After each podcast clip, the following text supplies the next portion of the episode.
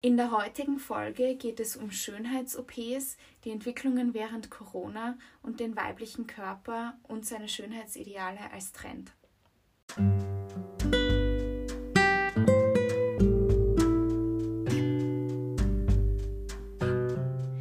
Willkommen bei Veto.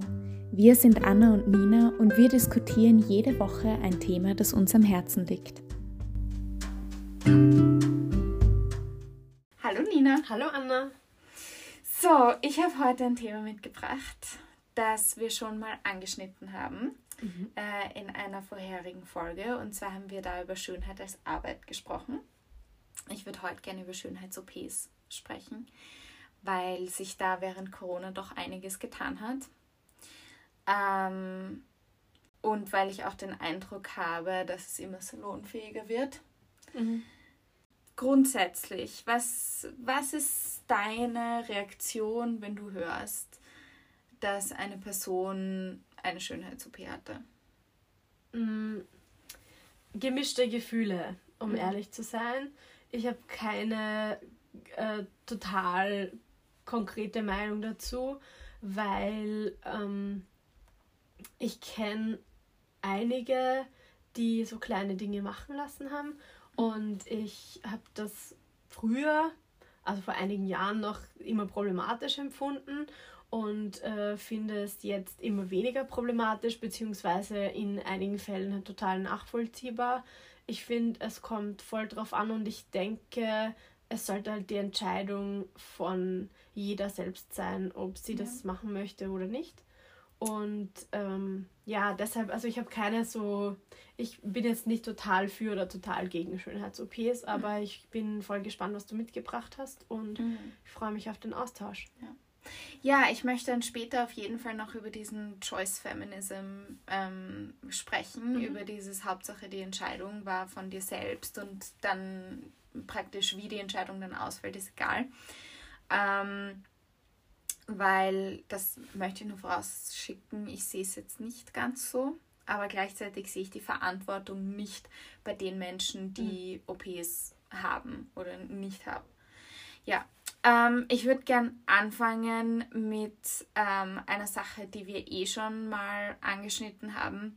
Und zwar, dass heutzutage dieses Prinzip von Selbstliebe, Self-Love, sehr hoch gehalten wird und praktisch zur Pflicht wird.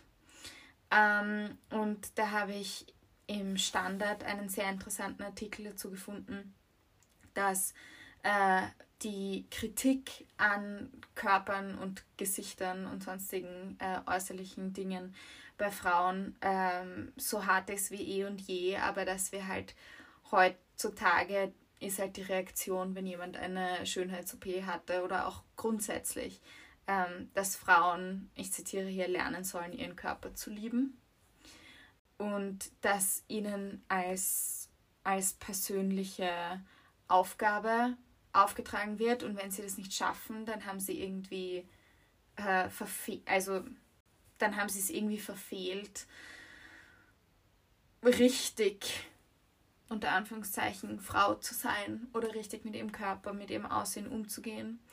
Und dadurch wird halt Femin also Feminismus grundsätzlich äh, die Tendenz zu sagen, ähm, alle Körper sind gut, so wie sie sind. Und ähm, den eigenen Körper, das eigene Aussehen zu hassen, bringt erstens überhaupt nichts und zweitens äh, ist es dafür da, eben Frauen klein zu halten, oft literally Frauen klein zu halten. Ja, oft literally Frauen klein zu halten. Und dadurch wird diese eigentlich an der Wurzel recht schöne feministische Idee von, äh, wir sollten uns alle gegenseitig, nicht eben nicht nur uns selbst, das ist ja der springende Punkt, der, denke ich, in, in Werbungen und sonstigen kapitalistischen ähm, Präsentationen von diesem Self-Love-Prinzip sehr oft ignoriert wird, äh, dass wir mit uns gegenseitig immer wertschätzend und respektvoll äh, umgehen sollten und dass dafür Aussehen keine Rolle spielen sollte, wie viel Respekt äh, ich einer Person entgegenbringe. Und ähm, da fand ich den Satz sehr schön in diesem Standardartikel und jetzt ähm, zitiere ich wieder genau. Also da geht es um, um eine Schönheits-OP. Dabei ist es doch nur die konsequente Fortsetzung der Praxis, Schönheit bei schier jeder Frau in der Öffentlichkeit als stille Grundvoraussetzung einzufordern. Das finde ich sehr interessant, weil wir auf der einen Seite ähm, Schönheit als deine Daseinsberechtigung als Frau präsentiert bekommen und auf der anderen Seite jetzt eben diese grundsätzlich feministische Idee von ähm, alle Körper sollten so akzeptiert werden, wie sie sind, in eine weitere Keule eigentlich äh, umgewandelt wird, um auf Frauen herunterzuschauen, die dann aber Schönheits-OPs konsumieren oder zumindest diese auf eine Art und Weise konsumieren, die man ihnen ansieht. Ja, und da wollte ich eigentlich mal deine Reaktion zu diesem Zitat. Ich finde, ich find, gerade wenn es um Schönheit geht, ist es so, eben die Dinge, die du jetzt angesprochen hast, das ist wie eine Gratwanderung. Ich, wir wissen halt, es gibt Beauty Privilege, äh, wir wissen, dass äh, Menschen, schöne Menschen bevorzugt werden in unserer Gesellschaft, sei es im Job oder wo auch immer. Und ähm, ich glaube, dass es voll wichtig ist, genau das zu thematisieren und sich das bewusst zu machen. Ich glaube aber auch, dass es eben so viele Facetten gibt und ich denke, also ich bin jetzt nicht unbedingt dafür, dass man seinen Körper jetzt verändert, ähm, ich bin auch eher dafür, dass man sagt, man sollte versuchen, seinen Körper zu lieben, aber wir leben halt nicht in einer Blase. Wir leben halt in dieser Gesellschaft, die so viele Erwartungen an uns hat und wir bewegen uns halt täglich in dieser Welt. Was bedeutet, dass wir täglich diesem Druck ausgesetzt sind äh, und den Erwartungen und unseren eigenen Erwartungen die ja aus dieser Gesellschaft resultieren, entsprechen wollen, sollen oder müssen. Ja. Und das ist äh, ich finde es total schwierig, ähm, da eine, eine, eine Grenze zu finden, wo. Und ich glaube auch, dass was du angesprochen hast, ist so wichtig, weil ich glaube auch, dass es diese beiden Seiten gibt. Auf dieser einen Seite diese Selbstliebe, liebt euch selbst, findet euch schon, schön, so wie ihr seid. Und auf der anderen Seite dann dieses äh, Runterblicken auf Frauen, die das, äh, die dann Schönheits-OPs konsumieren, so dass es vielleicht sichtbar ist. Und ja, das ist meine, meine Meinung zu diesem, oder das ist meine Reaktion auf dieses Zitat auch. Mhm.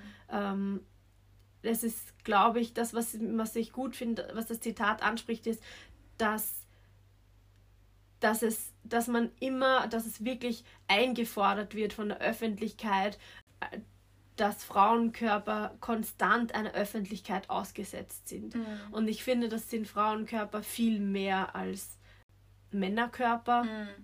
Ähm, oder das sind zum Beispiel äh, Non-Binary-Körper auch ganz stark. Mhm.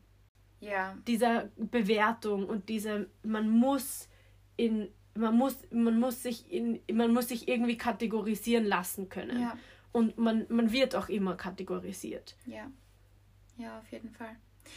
Zu dem Geschlechterverhältnis ähm, habe ich noch was gefunden und zwar auf der ZDF Website gibt es einen recht guten Artikel, wo zum Beispiel beschrieben wird, dass zwar immer mehr Männer ähm, auch Schönheits-OPs machen lassen, aber eben weiterhin nur ein kleiner Teil der Schönheits-OPs an Männern durchgeführt wird. Ähm, ich muss dazu sagen, die meisten der Zahlen, die ich gefunden habe, sind zu Deutschland weil in Österreich das anscheinend recht wenig untersucht wird. Ähm, also wo ich Dinge zu Österreich gefunden habe, sage ich es. Aber derzeit entfallen in Deutschland ca. 10 bis 15 Prozent der Schönheits-OPs auf Männer. Mhm. Äh, auf Non-Binary People äh, wird hier nicht eingegangen. Ich wollte dann noch einen grundsätzlich einen, einen Tipp aussprechen, auch wenn ich das jetzt nicht für die Recherche hier zu Rate gezogen habe, aber wen das interessiert, äh, ich habe ein sehr interessantes, es ist wirklich nur ein, ein, ein, ein Opinion Piece Video von Monica, ich glaube, auf Spanisch müsste ich eigentlich sagen Hernandez. Sie ist äh, Amerikanerin, also US-Amerikanerin, Latina. Äh, und sie spricht einen Punkt an, über den ich davor nicht wirklich nachgedacht habe, wo sie sagt, dass viele mm, Schönheits-OPs dein Geschlecht verstärken bzw. bestätigen. wo sie sagt, dass es, also, das ist natürlich auch sehr wichtig für äh, queer people ähm, und äh, besonders für Leute ähm, mit einem Transgender-Background oder eben non-binary people und so. Aber sie sagt, dass dieser Effekt bis zu einem gewissen Punkt auch bei Cisgender-Leuten vorhanden ist, weil ähm, da, wie eine Frau sein soll oder muss, ist einfach etwas, wo wenn du von dem abweichst, du als weniger Frau gelesen wirst. Und es ist natürlich nicht das Gleiche, das verstehe ich schon, aber sie sagt, dieser Effekt ist bis zu einem gewissen Punkt und auf eine andere Art und Weise, aber trotzdem auch bei Cisgender-Leuten da. Und das finde ich sehr interessant. Also, wenn mhm. das interessiert, Monica Hernandez, Hernandez, ich weiß es nicht, ähm, wie sie es gerne ausgesprochen hätte, aber jedenfalls ähm, die auf YouTube, die ist wirklich Mhm. Das ist ein tolles, interessant, interessantes Video. Ich finde das auch cool. Ich habe darüber nicht, auch noch nicht so viel nachgedacht. Aber es stimmt, es verstärkt halt diesen ähm, meistens ziemlich eurozentrischen Schönheitsideal, dem viele folgen, weil es gibt mhm. ja auch viele so äh, Schönheits Beziehungsweise jetzt wird es racially die, ambiguous. Genau, ja, mit das den, auch. Mit, den, mit der Fox Eye. Surgery, ja. äh, grundsätzlich die vollen Lippen, all diese Stimmt. Sachen, dass man halt, also in both so, directions. Genau, ja. so grundsätzlich so. BBL. White-based, ja, über die, da, da komme ich noch dazu. Okay. Da komme ich noch dazu. Ja, aber wo wir gerade reden über wer hat welche OPs, da gab es von Dennis von Heimburg, das war, der war lange der Präsident der Vereinigung der deutschen ästhetisch-plastischen Chirurgen. Ich möchte sagen, es ist nicht gegendert und ich komme gleich noch darauf zurück. Mhm. Äh, der hat in einem Interview mit der Berliner Zeitung beschrieben, dass jetzt während Corona vor allem also halt auch andere Sachen gemacht werden. Also jetzt sind andere Körperteile anscheinend im Fokus. Nämlich auf der einen Seite Dinge, die man, ähm, die paar Dinge, die man halt durch eine Maske, mit einer Maske noch sieht. Also er sagt, er hat zum Beispiel eine ähm, eine stärkere Nachfrage nach einer strafferen Augenpartie bemerkt. Und gleichzeitig auch, dass Leute, die äh, OPs haben, wo der Heilungsprozess recht lang dauert und recht wild ausschaut, also zum Beispiel Lippen, dass sie das jetzt angegangen sind in der Corona-Zeit, weil sie unter der Maske diesen Heilungsprozess mhm. gut verstecken konnten. Das finde ich total spannend. Noch mhm, kurz eben auch. jetzt zu dieser Vereinigung äh, der, der Chirurgen, die haben derzeit einen rein männlichen Vorstand und hatten ein einziges Mal in ihrer Existenz eine Präsidentin. Hm. Ich glaube, das sagt eh schon sehr viel. Ähm, und also ich meine, natürlich gibt es plastische Chirurginnen, aber mh, mm, ich finde es sehr interessant, dass hier doch tendenziell die Dynamik entsteht von mhm. Männer basteln sich Frauen. Das finde ich schon irgendwie. Ja, und auch dieses, wer trägt das Geld wohin? Ja, genau. Das ist auch spannend. Genau, das auch, aber vielleicht, genau. Also dieses Männer mh, mm, verändern Frauen auf eine Art und Weise, die das Patriarchat gut heißt. Mhm. Ja. Genau.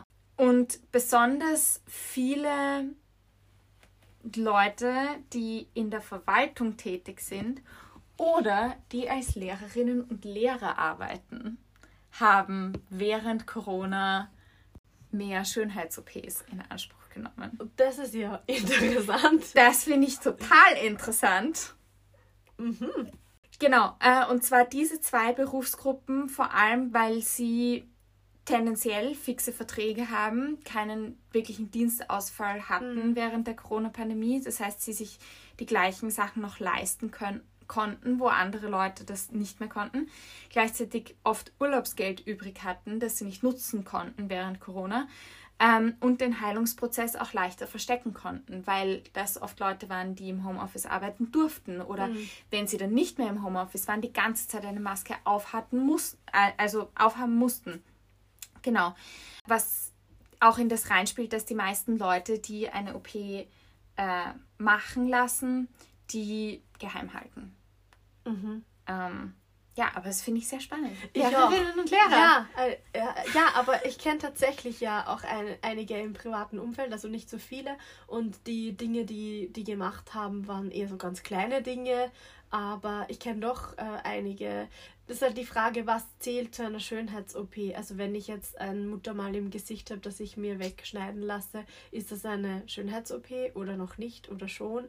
Also ich, es ist natürlich ein mhm. Eingriff, der der Schönheit dient. Also ist es irgendwie ein, eine Schönheits, ja. ein Schönheitseingriff. Aber ja, ich kenne ich kenn schon einige und ich finde das eigentlich total logisch, auch wie du das argumentiert hast, dass es natürlich daran liegt, dass, dass Corona auf die Berufsgruppen halt weniger Einfluss hatte. Also psychisch natürlich schon, aber finanziell halt weniger. Genau. Ähm, Total spannend. Ist auch eine sehr gute Frage, was zählt dazu? Also mhm. ich finde zum Beispiel, dass Brustverkleinerungen, ich, ich finde nicht, dass sie dazu zählen sollten, weil bis jetzt kenne ich den einzigen Grund, den Leute dafür verwenden, ist, dass sie chronische, schlimme Rückenschmerzen haben.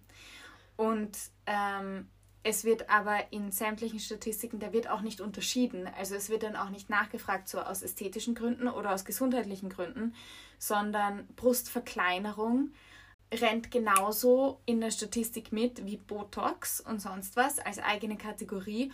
Und ich finde aber, dass es damit nicht wirklich vergleichbar ist, mhm. weil sehr viele Leute das eben nicht oder nicht nur aus ästhetischen Gründen machen, sondern weil sie einfach wirklich dadurch eingeschränkt sind. Mhm. Ich würde ein bisschen widersprechen, also nicht total, aber ein bisschen. Ich kenne nämlich, also ich finde auf TikTok trendet das gerade sehr, Brustverkleinerungen. Echt? Und ja. Schau, und jedes Mal kommen wir darauf zurück, ich brauche ein TikTok. Ja, ich glaube auch. äh, na, das trendet wirklich. Ich sehe immer wieder Videos, die da in meinen Feed gespült werden, äh, von sehr jungen Frauen, die Brustverkleinerungen machen, ähm, die jetzt aber nicht so super, super große Brüste hatten, dass, dass man sagt, das wäre jetzt schon eine äh, extreme gesundheitliche Belastung, sondern das sind ganz oft Mädchen, die halt, oder junge Frauen, die halt ein bisschen größere Brüste haben, aber zum Beispiel sowas wie bauchfrei schaut dann nicht so gut aus und ähm, es oder gewisse Styles kann man dann nicht so gut anziehen, die dann eine Brustverkleinerung machen ähm, auf ziemlich klein mhm. und das nehme ich also Statistik kenne ich keine dazu, aber das nehme ich als Trend wahr, mhm. so wie es halt jetzt in meinem TikTok-Feed ausschaut. Spannend, das wusste ähm, ich nicht. Ja, und da finde ich, finde ich, zählt es schon auch als Schönheits-OP. Ja, dann auf jeden also, Fall. Aber auch dann finde ich, man könnte, wenn man dann so eine Statistik macht und so eine Statistik mhm. wird selten mit, ähm, mit sensiblen Daten von Patientinnen und Patienten gemacht, sondern sie wird meistens durch mhm. Nachfragen gemacht. Und dann, finde ich, kann man schon auch ja. nachfragen bei Brustverkleinerung, okay, weil du Beschwerden hattest oder weil es dir besser gefällt. Mhm. Ja. Aber jetzt, wo wir gerade von spezifischen Sachen reden, ähm, das sind jetzt, dass die, ich nehme stark an, bei ihren eigenen äh, Kundinnen und Kunden nachgefragt. Also es, das kann jetzt schon auch verzerrt sein. Aber jedenfalls, äh, zwei Sachen sind deutlich am häufigsten. Und zwar, das sind Faltenunterspritzung bzw. Filler mhm. und Botox. Und dann ist einmal lange nichts. Und dann kommt mit großem Abstand Lidstraffung. Okay. Ja. Brustvergrößerung mhm. und Fettabsaugung. Mhm. Und was ich da sehr spannend fand, diese Statistik, wie gesagt, kommt in die Shownotes, äh, wie immer, ist, es gibt hier Trends. Also in dieser Statistik sind die, die verschiedenen OPs seit 2016 ähm, mhm. angegeben und manche Sachen nehmen zu, manche Sachen nehmen ab. Und das finde ich eigentlich sehr interessant. Und das hat mich auf das Thema gebracht, dass halt inzwischen nicht mehr nur unter Anführungszeichen Mode und Dinge, die man halt verändern kann, wie jetzt Haare oder so. Haare ist jetzt schon etwas, was du praktisch von Natur vorgegeben hast, aber gleichzeitig ist es auch etwas, was sich noch tendenziell eher mhm. leichter verändern lässt. Dass nicht mehr nur solche Sachen Trends unterworfen sind, sondern eben auch Körper und Gesichtsmerkmale, Körpertypen, bestimmte Körperteile. Und das war jetzt geschichtlich gesehen zwar schon immer so, dass es Schönheitsstandards gab, aber so dieses total schnelle Ändern von jetzt ist es mal in ganz dünn zu sein, dann ist es eine Hourglass-Figure total in, dann ist ähm, irgendwie kleinere Brüste und ein größerer Hintern total in. Dann jetzt sagen hier sehr viele Leute allegedly, bitteschön. Es, niemand, niemand wird uns verklagen, es hört sich eh niemand an. Aber jedenfalls, allegedly nehmen ja jetzt die Kardashians ihre, ja, BBLs, ihre BBLs raus, wieder ja. raus oder zumindest machen sie kleiner oder so. Das heißt, dann ändert sich wieder was und das finde ich sehr spannend und das finde ich auch unter einem sich immer mehr beschleunigenden Kapitalismus äh, sehr interessant, weil es natürlich alles Dinge sind, die, die du entweder konsumieren kannst oder zumindest versuchen kannst, durch Konsum zu erreichen.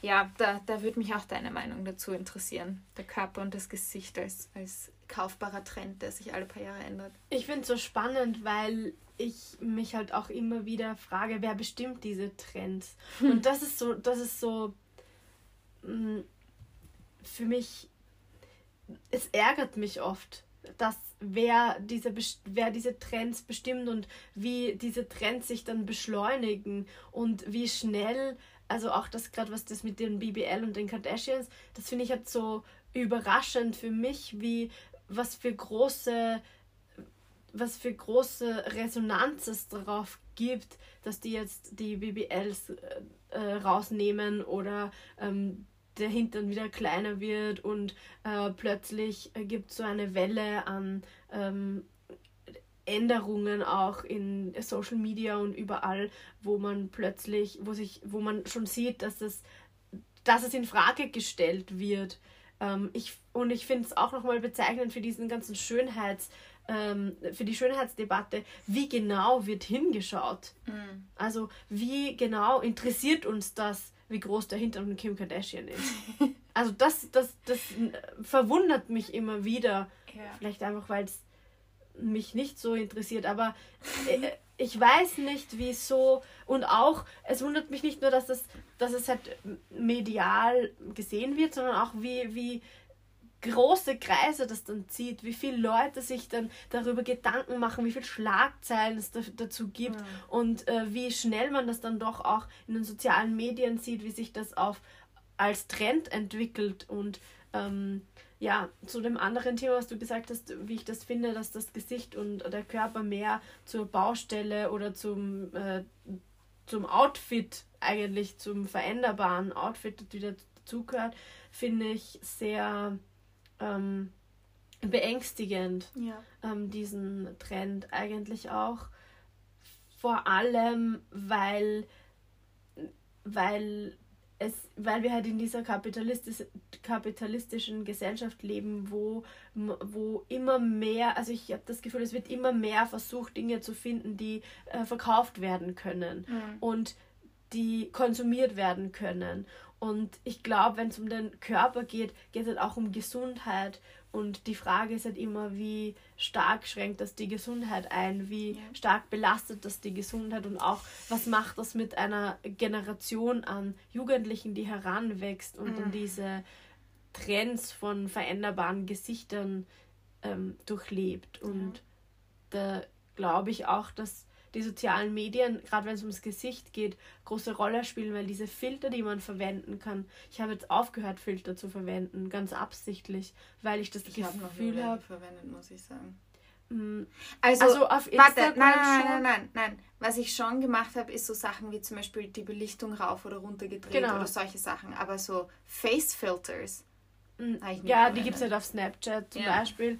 Das verwende ich auch nicht so. Aber zum Beispiel auf Instagram ich habe wenig Fotos hochgeladen, ähm, wenn dann nur in meiner Story, aber da habe ich dann schon oft so einen Filter drüber gelegt, auf Instagram rechts oder links geswiped und dann mhm. ist es ein bisschen die Hautebene oder so. Ich versuche das nicht mehr zu machen, weil ich das Gefühl habe, wenn du dich selber immer nur mit Filter siehst, das macht was mit dir. Ja. Und auch wenn du nur Menschen siehst äh, online, die halt Filter benutzen und du und es dir nicht bewusst ist, dann macht das auch ganz viel und ich äh, glaube, dass, sich das, dass das dann in Schönheitsoperationen ja. resultiert. Und ich glaube, dass das sehr gefährlich sein kann, vor allem für eine junge Generation. Du hast gerade über zwei sehr wichtige Sachen gesprochen, die ich vorher eh schon angeteasert habe, und zwar die, der gesundheitliche Aspekt und BBLs. Hm. Mhm. Und zwar, so, jetzt wird es ein bisschen grauslich. Ich glaube, ich muss Ihnen eine Vorwarnung geben. Ähm, ja, also laut New York Times, wieder kommt in die Show Notes, haben BBLs, und ich glaube, ich muss es mal äh, überhaupt definieren. BBL steht für Brazilian Butt Lift und es ist eine, ein Eingriff, bei dem Fett vom Bauch, vom unteren Rücken und auch vom seitlichen Bauch abgesaugt wird und in den Hintern eingespritzt wird, damit man eben diese Hourglass Figure erreicht. So, äh, BBLs, laut New York Times, haben die höchste Sterberate von allen Schönheits-OPs. Äh, und zwar stirbt eine von 3000 ähm, Frauen. Ich nehme an, auch einer von 3000 Männern würde sterben, aber es, something tells me, dass es nicht sehr viele Männer gibt, die das machen. Ähm, genau. Äh, das heißt, das ist total viel und allein, dass es überhaupt irgendwo legal ist, wundert mich mhm. sehr. Äh, was da noch dazu kommt zu dieser Gefährdung, ist ein, ein äh, BBL ist sehr teuer. Es kostet in den USA ca. 15.000 US-Dollar. Und weil es so teuer ist, gehen Leute deshalb oft in weniger kontrollierte Länder, um das machen zu lassen. Ähm, Genau, also es ist jetzt auch nicht so, als wäre die USA der absolute Höhepunkt äh, der Medical Care. Aber, ähm, aber es gibt halt schon Länder, in denen, weit, in denen noch weniger Regelungen ähm, da sind und in denen du auch noch weniger Absicherungen hast. Ja, und vor allem auch dieses, du fährst in ein Land, wo du die Sprache vielleicht nicht verstehst ja. und wo du, wie, wie ist das Auswahlverfahren von äh, Ärzten bzw. Ärztinnen genau. dann dort und auch du fliegst ja dann wieder heim. Also diese genau. medizinische Nachversorgung findet ja nicht statt. Genau, die findet de facto dann eigentlich gar nicht statt, außer du organisierst es halt irgendwie mhm. privat, mhm. weil du, weil das einen sehr langen Heilungsprozess nach sich zieht. Jedenfalls, ähm, also zusätzlich dazu, dass es eh schon eine gefährliche Operation ist, wird es dann oft auch noch in Ländern gemacht, wo es weitaus weniger kontrolliert ist, aber halt auch billiger ist und die Leute sich das dann halt leisten können. Und es ist deswegen so gefährlich, weil sich in den Probacken wichtige Adern und Venen befinden, die direkt zum Herzen führen. Und äh, weil die auch recht groß sind und wenn da halt irgendwie Fett reinkommt, äh, weil du ja eben einen Fetttransfer hast eigentlich, wenn da Fett reinkommt oder die irgendwie abgezwickt werden durch irgendwas, äh, kann das eben tödlich enden. Und ähm, ja, also wie gesagt, das ist jetzt der, der Worst Case, das, sind, das, das ist die gefährlichste OP. Aber ähm, auch andere OPs sind nicht ungefährlich. Also ich habe jetzt neulich wieder gelesen, da muss ich noch schauen, ob ich die Quelle dafür wiederfinde, ich hoffe es, ähm, dass äh, jetzt eben Preventative Botox sehr gepusht wird. Mhm. Dass du, bevor du Falten bekommst, also so in deinen frühen 20ern oder vielleicht auch noch ein bisschen davor, dass du da schon anfängst mit Botox, damit du später keine, keine, ähm, keine äh, Falten bekommst. Und das ist ein englischer Artikel gewesen. Also ich entschuldige mich vielmals für die horrende Summe an Anglizismen, die ich heute verwende. Aber ähm, ein Effekt, der dir da passieren kann, wenn du das sehr jung machst und eben noch keine Falten hast, ist äh, Muscle äh, Atrophy. Mhm. Ähm, was auch, also was erstens gesundheitlich bedenklich ist und zweitens aber auch bedeutet, dass du später im Leben leichter Falten kriegst. Also es ist genau das, was du gesagt hast, dieses, dieser Konsumzyklus. Ich habe letztens mich äh, unterhalten mit einer Freundin, die gesehen hat, dieses, es gibt jetzt so ein neues Facelifting. Ich kenne mich leider zu wenig aus, aber das ist irgendwie so mit Fäden. Da, äh, ja, das, gesehen, das, das bei den Augen oben. Unter, ja. auf der Stirn, wo so Fäden unter die Haut gelegt werden, aber die eigentlich das Gewebe irgendwie zerstören, dann auf lange Sicht. Ähm, das, das trennt, glaube ich, jetzt total, aber ist, glaube ich, gesundheitlich auch oh ähm, ziemlich bedenklich. wenn wir diese ganze Energie einfach in was stecken würden, was tatsächlich Menschen gesundheitlich helfen würde. Stell dir mal vor, wir Mhm. alles schaffen können. Gut, aber das ist nur als Bemerkung am Rand. In Österreich ist es so, dass äh, es unter 16 keine ähm, Schönheits... mh, also, dass es unter 16 keine schönheitsbegründeten Eingriffe geben darf. Zwischen 16 und 18 nur nach psychologischer Beratung. Mhm. Ähm, Werbung ist hier stark limitiert für solche Sachen. Also es darf zwar grundsätzlich gemacht werden, aber nur auf ganz bestimmte Art und Weise.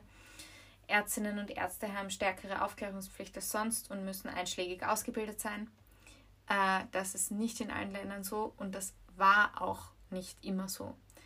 Ähm, und zwar laut, also dies, diese, diese Daten, die ich gerade genannt habe, kommen vom öffentlichen Gesundheitsportal Österreich. Ähm, die haben dort aber jetzt keine chronologische Auflistung. Ähm, da habe ich zum Beispiel was in der Wiener Zeitung gefunden. Äh, und zwar ist erst 2013 das eingeführt worden, dass Schönheits-OPs unter 16 nicht sein dürfen. Wow. Mhm. Und auch, dass danach unter 18 ein psychologisches Gutachten sein muss. Also das war vorher erlaubt? Das war vorher erlaubt. Ich weiß nicht, was genau die Regeln waren. Ich nehme nicht an, dass es komplett regelbefreit Mm, ja. war. Aber das psychologische Gutachten hast du nicht gebraucht, sondern halt die Zustimmung der Eltern. Mhm. Das hat dann gereicht.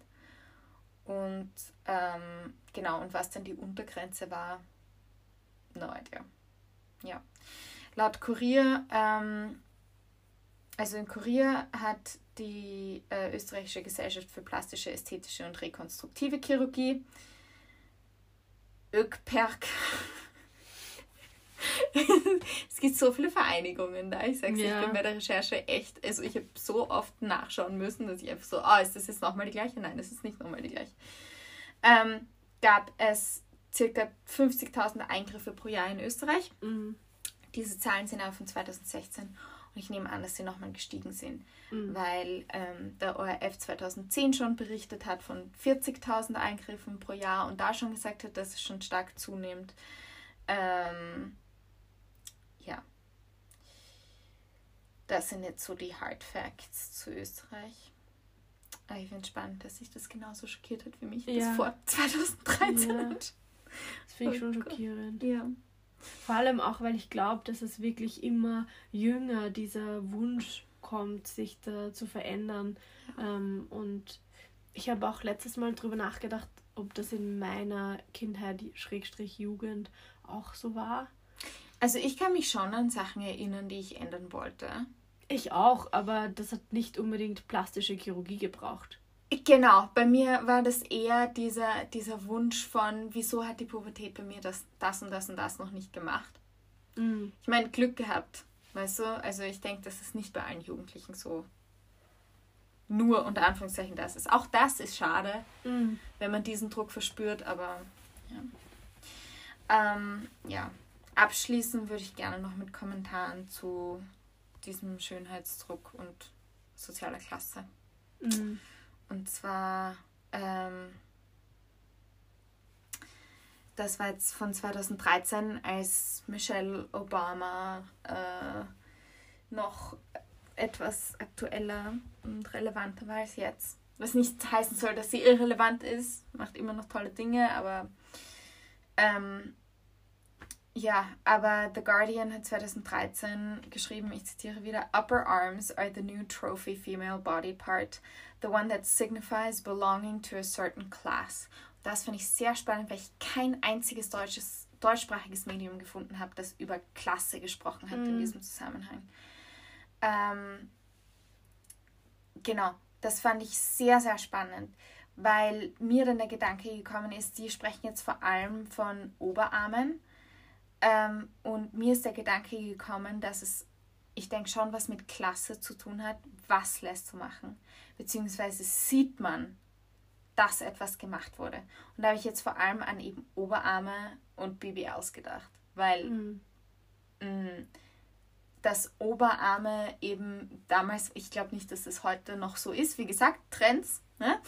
aber ähm, dass Oberarme so ein Statussymbol waren dafür, dass, ähm, äh, dass ich mir das irgendwie leisten konnte und dass ich eben einer sozialen Klasse angehöre und dass man eben Michelle Obama Arms wollte, ähm, finde ich, ist, ist ganz was anderes. Da will man einer sozialen Klasse angehören, während wenn man eine BBL machen lässt, ähm, das ist eher etwas, wo ich sehr stark den Eindruck habe, dass darauf eher hinuntergeschaut wird, als so ein, dass es im besten Fall nouveau riche und im mm. schlechtesten Fall einfach trashy.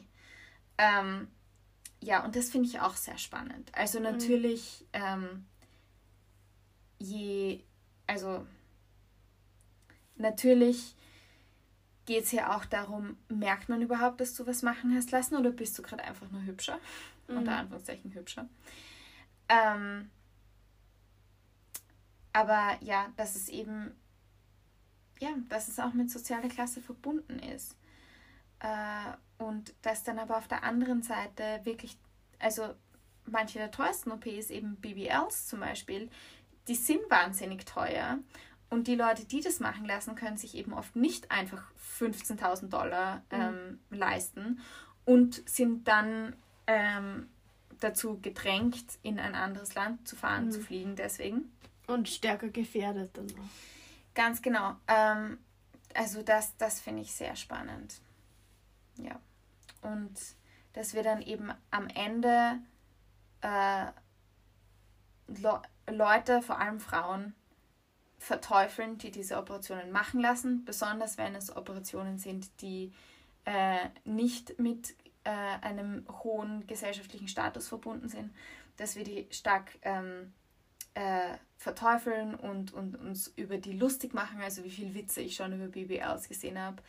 Äh, ich habe keinen einzigen Witz über Oberarme jemals mhm. gesehen, gelesen. Also ich bin sicher, dass sie existieren, aber äh, dieses, diese Verachtung, diese mhm. wirkliche Verachtung, äh, dass die auch was, also dass die eben nicht nur unter Anführungszeichen was äh, mit Sexismus und mit äh, indirektem Rassismus auch zu tun hat, sondern eben auch mit Klassismus.